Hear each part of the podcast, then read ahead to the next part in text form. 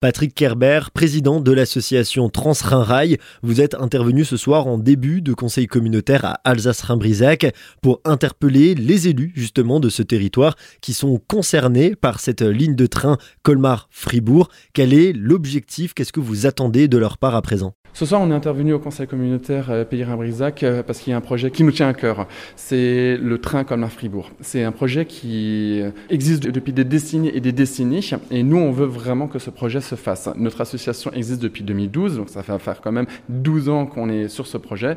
Pour l'instant, on a toujours fait des études, on a beaucoup parlé, mais rien s'est fait réellement. Là, on est dans une phase concrète où des études bien ficelées ont été réalisées du côté français et du côté allemand. On a encore cette problématique que on n'est pas d'accord sur le potentiel voyageur. Du côté français, la SNCF Réseau part d'environ 1000 personnes par jour. Du côté allemand, la DB Netz part d'un un potentiel de 5 à 6 000 voyageurs. Donc on ne comprend pas d'où vient en fait cette différence, sachant qu'on a 14 000 personnes qui prennent quotidiennement le train entre Breisach et Fribourg.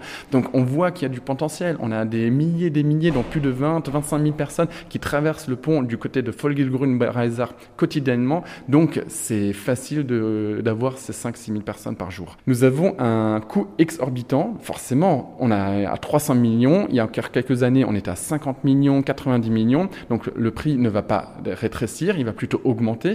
Surtout que du côté allemand, ils se sont dit, avec la subvention européenne, vu que c'est un projet franco-allemand, on va rajouter le doublement de la voie entre Breisach et Fribourg, ce qui rajouterait encore 450 millions d'euros. Et avec l'inflation et l'augmentation du coût, on arrive à 1 milliard. C'est pourquoi on parle entre 1 milliard d'euros et 300 millions. Mais si on part du projet pur et simple, entre Colmar et Breisach, on reste à 300 millions d'euros. Beaucoup d'études ont été menées au cours de ces 12 dernières années. L'heure est maintenant aux actions. Euh, le but de ce soir, c'était vraiment de sensibiliser les élus, de dire voilà, vous êtes acteurs de votre territoire. C'est à vous de donner toutes les informations à vos citoyens et de vous mobiliser.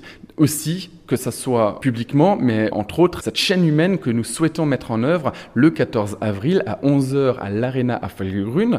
Pourquoi là-bas? Parce que c'est le centre de la ligne, donc entre Colmar et Fribourg, et c'est le maillon manquant par rapport au rail entre l'Allemagne et la France. Donc on invite les Allemands, les Français, mais vraiment de partout à participer à cette chaîne humaine. On attend plus de 1000 personnes et ça sera vraiment le but de montrer aux élus du territoire, de la région, au niveau national. Regardez, les citoyens se sont mobilisés, ils sont pour le train et venez, allez, on va prendre euh, ce projet, on va le lancer cette année.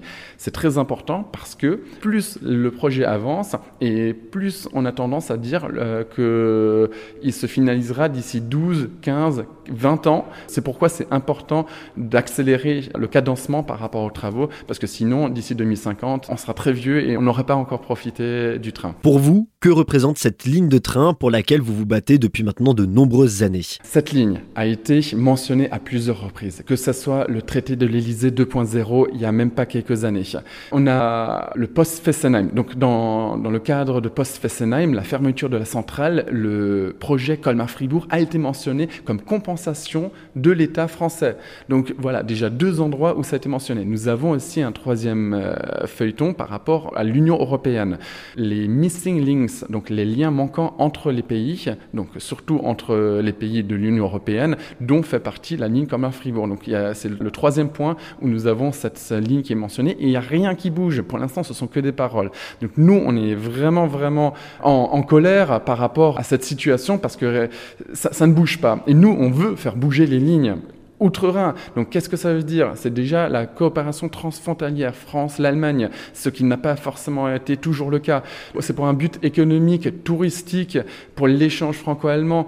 Euh, on a des travailleurs au quotidien qui traversent le pont. Ils pourraient, surtout dans cette phase d'écologie, on en parle, c'est omniprésent. Pourquoi pas justement prendre le train? C'est vraiment un atout crucial pour le territoire euh, à tous les niveaux.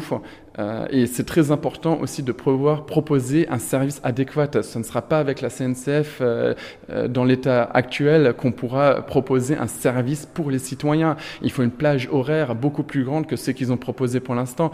Aujourd'hui, ils partent de 7 heures du matin à 21 heures d'après leurs études. Il faut absolument partir de 5 heures du matin jusqu'à minuit, comme le font déjà les Allemands. Et c'est ça un vrai service.